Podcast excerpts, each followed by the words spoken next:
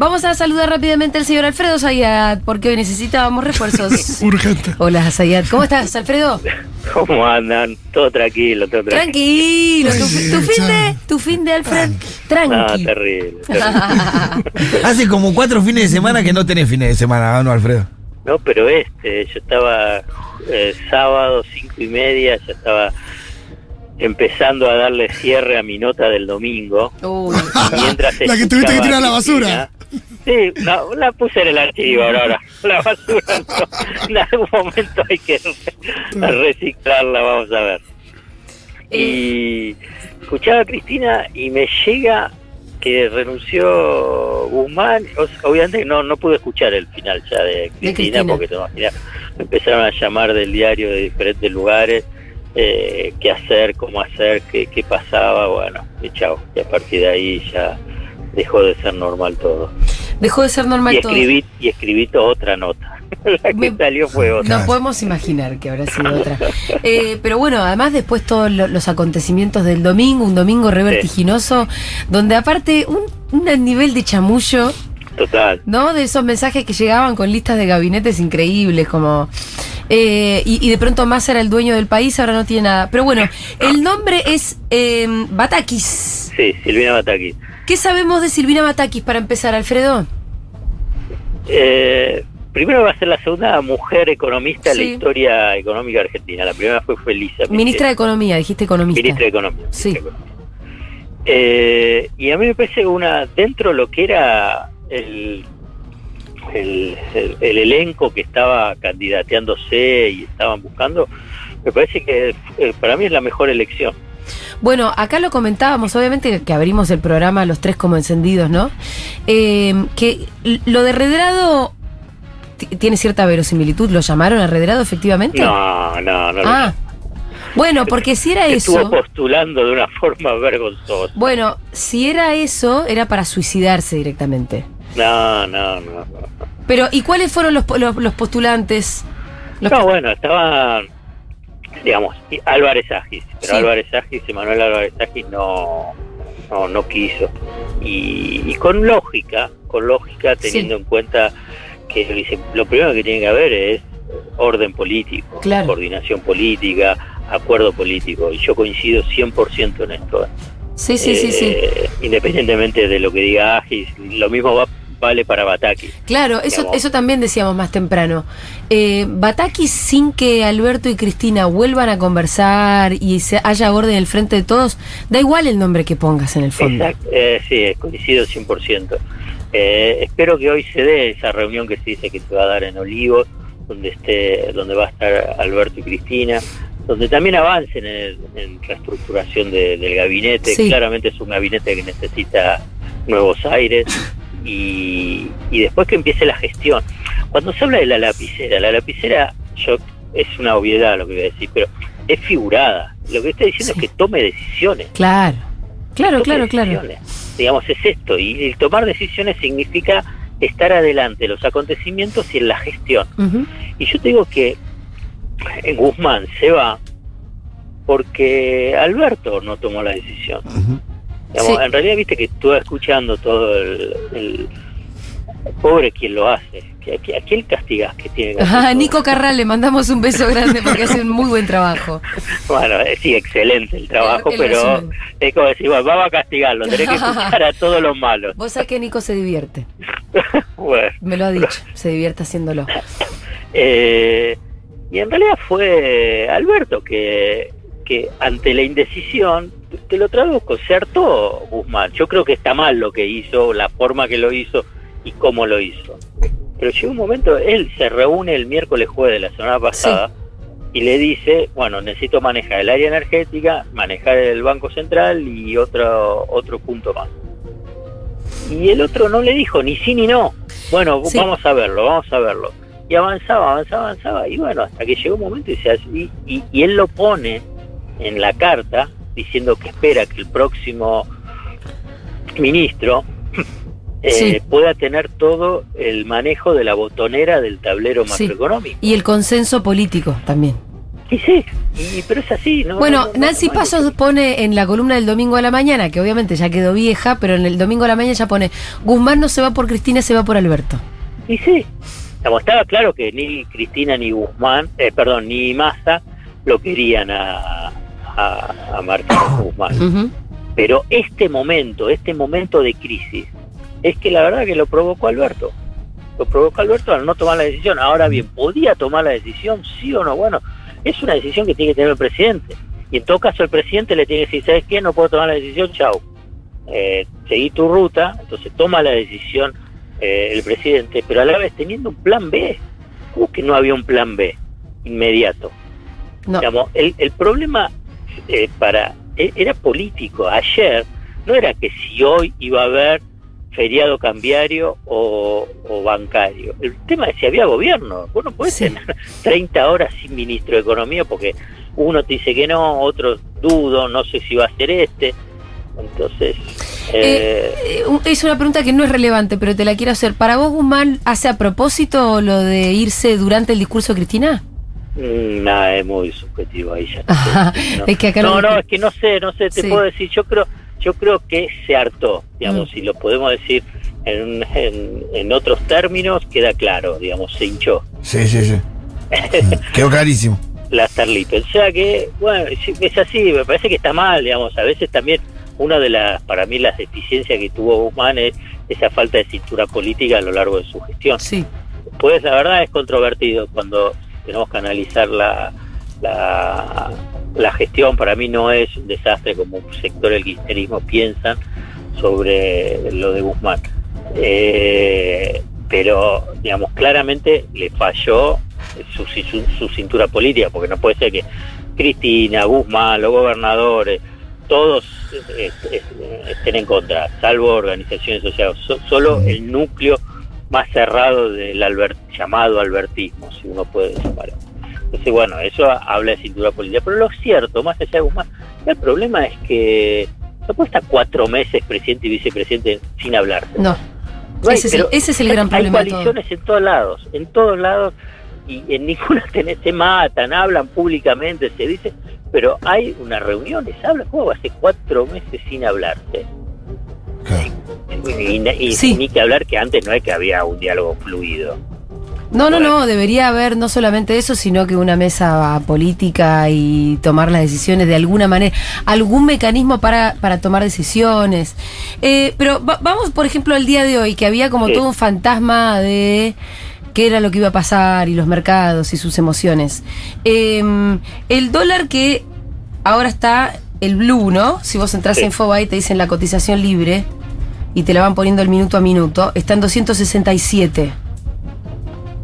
Lleva a 280, bajó un Y después poco. bajó un poco. Es una cosa espantosa, es algo que, que- ¿Cuál es tu evaluación de eso? Porque la verdad que para nosotros, yo no, no tengo ni idea.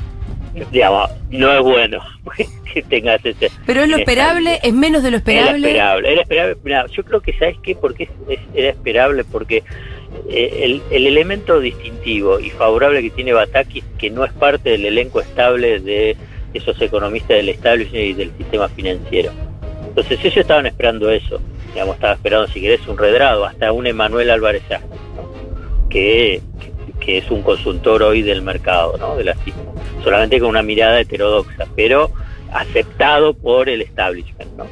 Entonces, estaban esperando eso y, y ellos eh, piensan de esa forma. Si hay alguien, porque además ni la conocen, hoy, hoy a la mañana era increíble.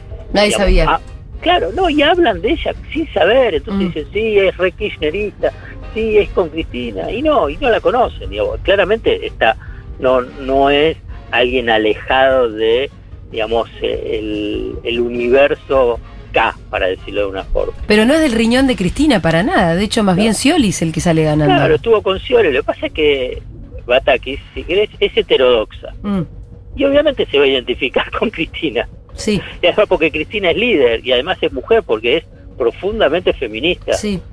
eh, Silvina Batakis. Digamos, eh, no, no, no es que lo tiene como un elemento más dentro de lo que es hoy la ola verde. No, no. Ella es profundamente feminista, además de, de fanática de Boca. Sí. Y venía laburando con Guado y venía laburando con todos los gobernadores. Sí. Como para No, no, pensar en también un perfil político, ¿no? Porque uno puede decir, bueno, vos me decís es heterodoxa en lo económico y ahí tiene respaldo político. No, y, y- y muy laburadora, Mm. digamos. Yo la verdad, yo la conocí eh, cuando fue ministra de, de Economía de Scioli. Sí. Muy laburadora. La provincia de Buenos Aires es muy complicada y esos cuatro años fueron muy complicados también por la relación que tenía Scioli con, con, con Cristina, digamos. O sea, había momentos de que faltaba financiamiento. No vamos a hacer un poquito de historia, pero hubo momentos que no había giro de, de- recursos para pagar los aguinaldos. O que la provincia de Buenos Aires depende muchísimo de la nación. Entonces era todo una situación, eh, una situación compleja. Y bueno, y la verdad que ella ordenó las cuentas, manejó eh, lo que era, es una provincia difícil, eh, la parte económica, y además muy preparada. digamos, es preparada la Universidad Nacional de La Plata, hizo también una, una maestría en el exterior. Entonces, lo que pasa es que no es parte de ese micromundo que, que de relaciones promiscuas entre economistas Sí. llamado el establishment del poder económico y el poder económico. Eh, pero bueno, Claro, no, respo- no le una responde a ellos. Claro. Eh, hablando de eso, ahí en el, en el resumen que vos escuchabas también, eh, yo lo, lo escuché a Navarro, em, tirar una como que, bueno, a Guzmán su jefe le dijo que renuncie. Mm, No sé. Es medio una Sí, conspirativa, ¿no? Es que no sé cuál sería su jefe. Bueno, el- me- lo que sugiere Navarro es que los jefes de Guzmán, el jefe de Guzmán no era ni Alberto ni Cristina. Estaban en Nueva York. No, no, no sé, no, no, no, no, no coincido. Para decirte así, no Mm. coincido. Sí, no, sí, no sí. veo quién sería un jefe de, de Guzmán afuera. La verdad, él no viene de los bancos, si fuese así, ni de fondos comunes de inversión. Eh, la verdad, él es un académico. Sí. Universidad de Columbia con, con su mentor Stiglitz. Entonces, eh, y Stiglitz no es de Wall Street, al revés. es, es opositor a Wall Street Sí. es más lo que se llama Main Street en, en- en Estados Unidos, o sea, más vinculado con el sector industrial.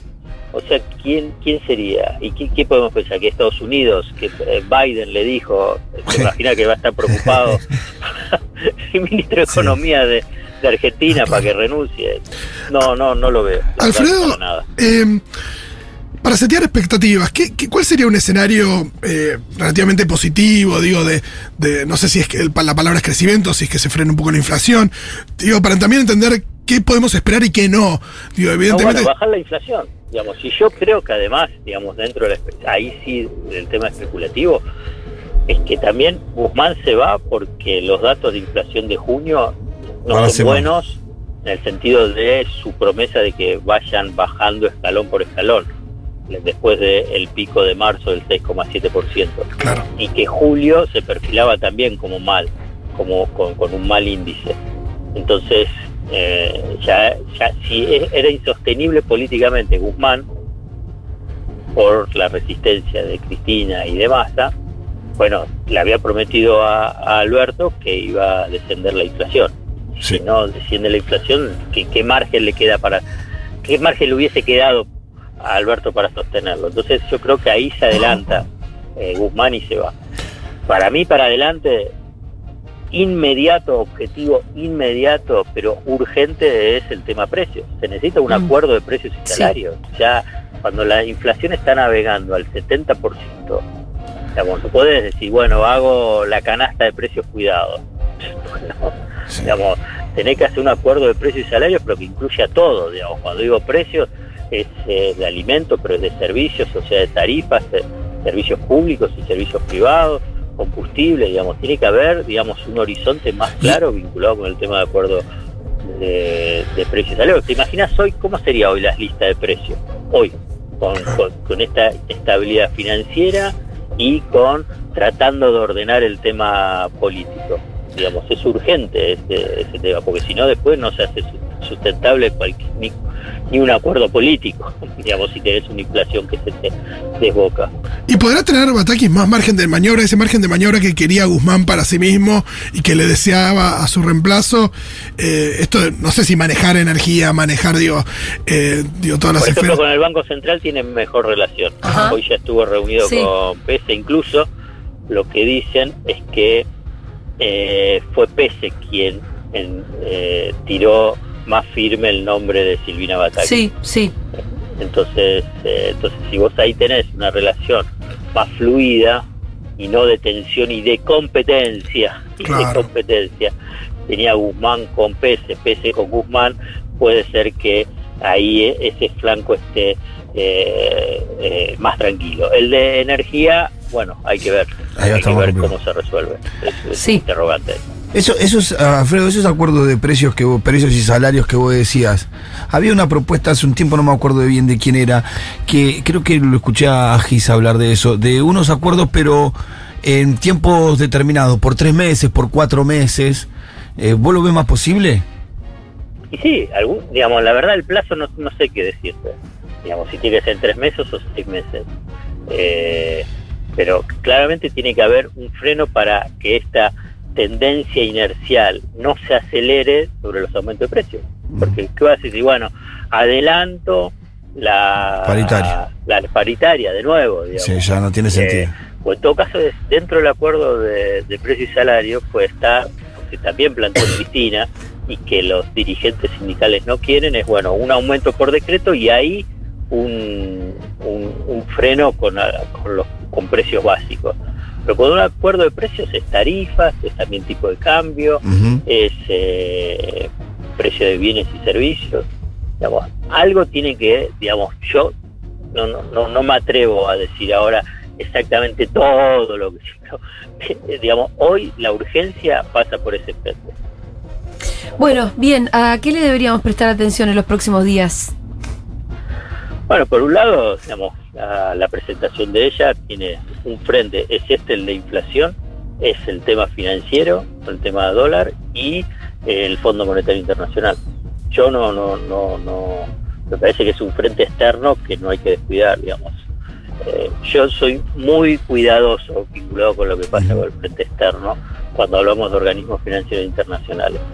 Eh, no, yo no, no diría tan alegremente, bueno, no me importa nada lo del fondo. Yo simplemente recuerdo que Alfonsín y De la Rúa, cuando el Fondo Monetario Internacional el Banco Mundial bajaron el pulgar sobre los desembolsos que tenía que eh, hacer en los acuerdos que tenían, bueno, ahí es cuando se precipita las crisis terminales del- de esos gobiernos, por la debilidad política y por inestabilidad financiera y económica.